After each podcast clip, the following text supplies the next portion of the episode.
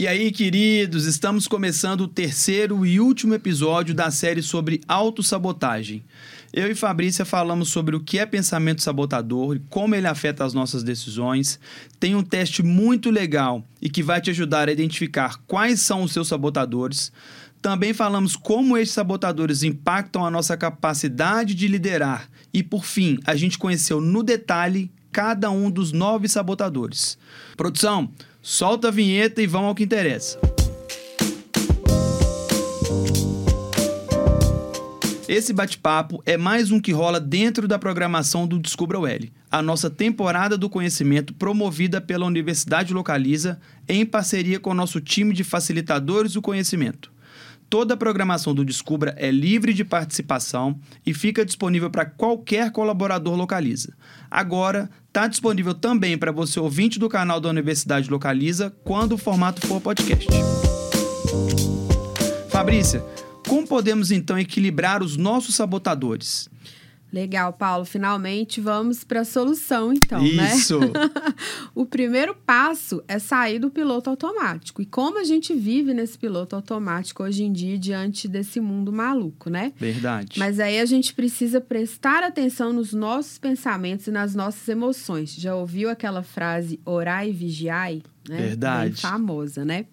E aí o Xer Chamini, ele fala na inteligência positiva que a gente precisa então enfraquecer os nossos pensamentos sabotadores e fortalecer o nosso modo sábio, para a gente conseguir o quê? Buscar o nosso potencial, a nossa essência, usar somente as qualidades das nossas características que a gente tem, eliminando o exagero, né? Então, a primeira coisa, sair do piloto automático e aí você toma consciência das situações que o sabotador aparece para você, a partir daí, conseguir mudar seu comportamento. Então, nós neutralizamos essa voz crítica interior, que é o lado sabotador, e fortalecemos o nosso lado sábio. Uma boa dica para fortalecer o nosso sábio também é se perguntar sempre, mesmo diante de situações difíceis que você passou, o que, que você aprendeu com isso? Porque aí você não está trazendo a culpa, você não está ali se martirizando pelo erro, você está trazendo os aprendizados. Legal. Muita gente, Fabrício, pode estar pensando que na teoria pode funcionar. Mas e na prática? Como que, como que a gente pode fazer isso? A gente pode deixar aqui algumas dicas ou um passo a passo para ajudar as pessoas? Com certeza, Paulo. Vamos tentar buscar mudar isso na prática. Né? Então, vamos falar primeiro sobre como neutralizar os sabotadores. Eu vou dar algumas dicas. É claro que a gente tem ferramentas mais profundas para trabalhar isso, mas aqui a gente vai começar trabalhando algumas dicas. Você então equilibra os seus sabotadores quando você elimina o exagero dessas suas características e passa a usar somente as suas qualidades, né? Nós já falamos um pouco disso. Então, nós vamos falar aqui um passo a passo e depois a gente vai exemplificar para as pessoas entenderem mais como funciona, tá? Primeiro passo, então, é identificar o sabotador que mais te atrapalha, que você vai conseguir fazer isso através do teste que a gente disponibilizou aqui. Você pode pegar ou o maior ou aquele que, através dos conceitos, você acha que é o que mais te atrapalha no seu dia a dia.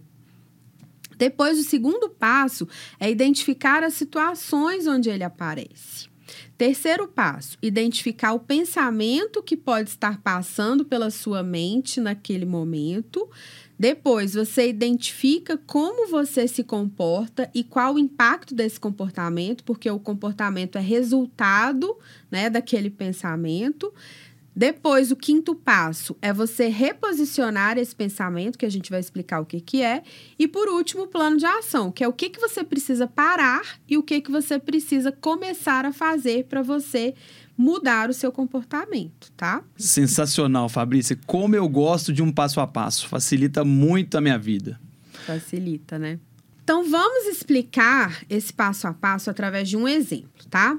Primeiro, então, eu falei que a gente precisa identificar o principal sabotador ou aquele que mais te atrapalha no dia a dia.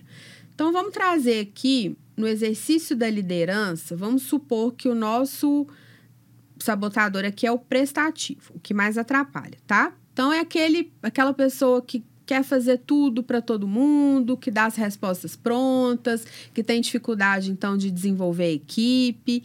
E aí depois eu preciso então identificar quais são as situações em que esse sabotador aparece. Eu preciso perceber o momento que ele está agindo, entendeu, Paulo? Sim. Então, por exemplo, eu tenho um sabotador prestativo e uma situação que ele aparece é: uma pessoa da minha equipe vem me pedir ajuda, eu paro tudo e dou todas as respostas prontas para ela. Resolvo o problema dela. E aí o que, que acontece? Ela vai embora satisfeita, mas fica dependente de mim e não se desenvolve. E eu fico com meus prazos atrasados, porque eu não falei não, porque eu não negociei para falar com ela num outro momento, e aí isso me atrapalha. Terceiro passo. Depois, eu preciso então identificar qual que é o pensamento que pode estar por trás desse comportamento. O que, que pode estar passando pela minha cabeça nesse momento? E aí, sabe uma dica que ajuda muito? É você pensar em qual é o seu medo nessa situação. Então, qual que é o meu medo aqui, ó? Se você pode ser o seguinte, se, se eu não ajudar sempre a minha equipe, qual que é o meu medo? Será que eu preciso ajudar sempre a minha equipe porque eu preciso ficar bem com todo mundo? Ou será que eu preciso que essa equipe sempre me aprove? Então, o medo nesse caso pode ser o seguinte: eu preciso da aprovação da minha equipe, porque eu quero ficar bem com todo mundo. Então, por trás desse pensamento aí, sempre vem depois uma emoção e que nesse caso a gente identifica que é o medo. Então você tem que pensar, eu tô com medo de quê? Por que, que eu sempre tô fazendo tudo para todo mundo? Por que, que eu sempre quero dar as respostas? Você precisa identificar isso, tá? Depois disso, você vai analisar. Então, se eu tenho esse comportamento, qual que é o impacto negativo dele? O impacto negativo é que a equipe não se desenvolve e as pessoas ficam dependentes de mim. E aí o que, que acontece? Eu continuo sobrecarregado e muitas vezes fico no operacional, deixo de ser um líder estratégico, né? Porque eu fico ali Verdade. fazendo tudo para todo mundo, né?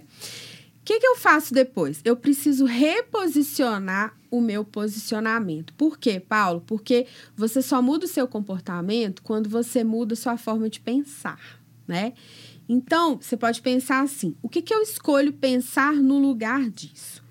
Então, se eu continuar fazendo pela minha equipe, eles não vão se desenvolver e eu não vou ser um bom líder, certo? Certíssima. Então, eu posso escolher pensar, por exemplo, que para ser um bom líder, eu não preciso agradar o tempo inteiro. Eu escolho desafiar mais a minha equipe, eu escolho desenvolver mais a minha equipe.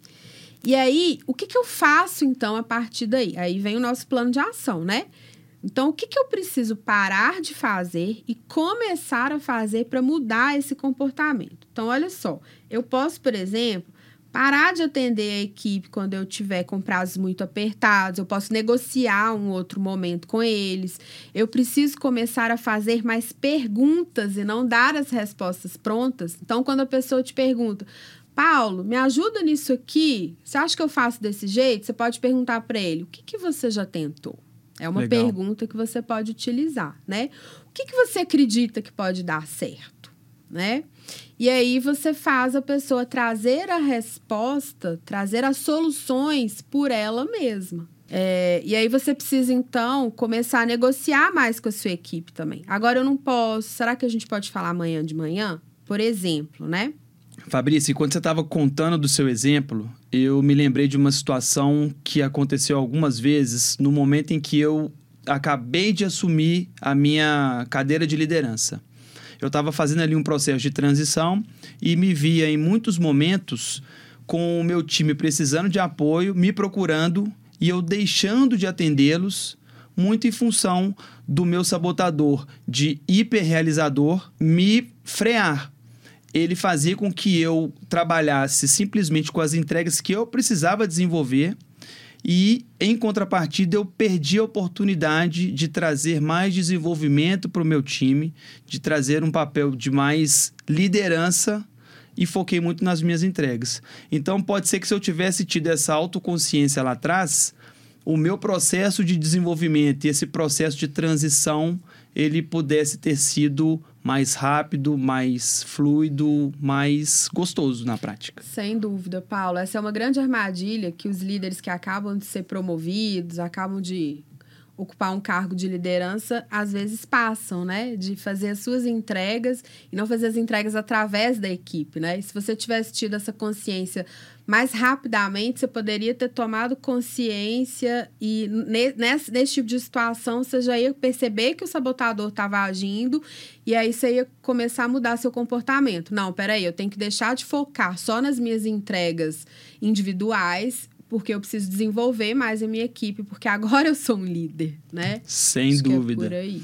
E que bom que a gente está montando todo esse apanhado de conteúdos para as pessoas que estão agora começando sua carreira de liderança não passem por esses problemas que a gente trouxe aqui, né? É, e não só quem está começando, né, Paulo? Às vezes tem alguma coisa que nos trava e aí você não sabe o que está por trás daquilo ali. E às vezes é algo mais profundo, que eu acho que é o que a gente está tentando conscientizar as pessoas aqui, né? É isso aí.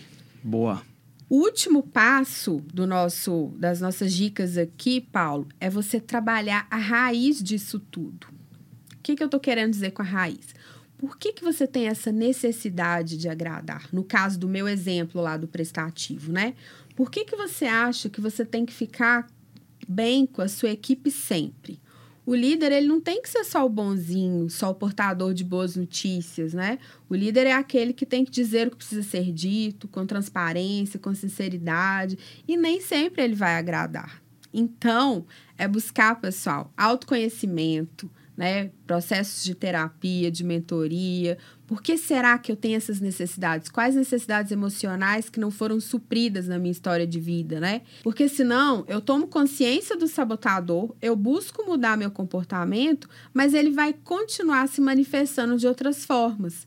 Aí a gente volta na importância do autoconhecimento, né, Paulo? Sem dúvida. Não sei se vocês sabem, mas 90% das nossas questões estão no nosso inconsciente e apenas 10% no nosso consciente.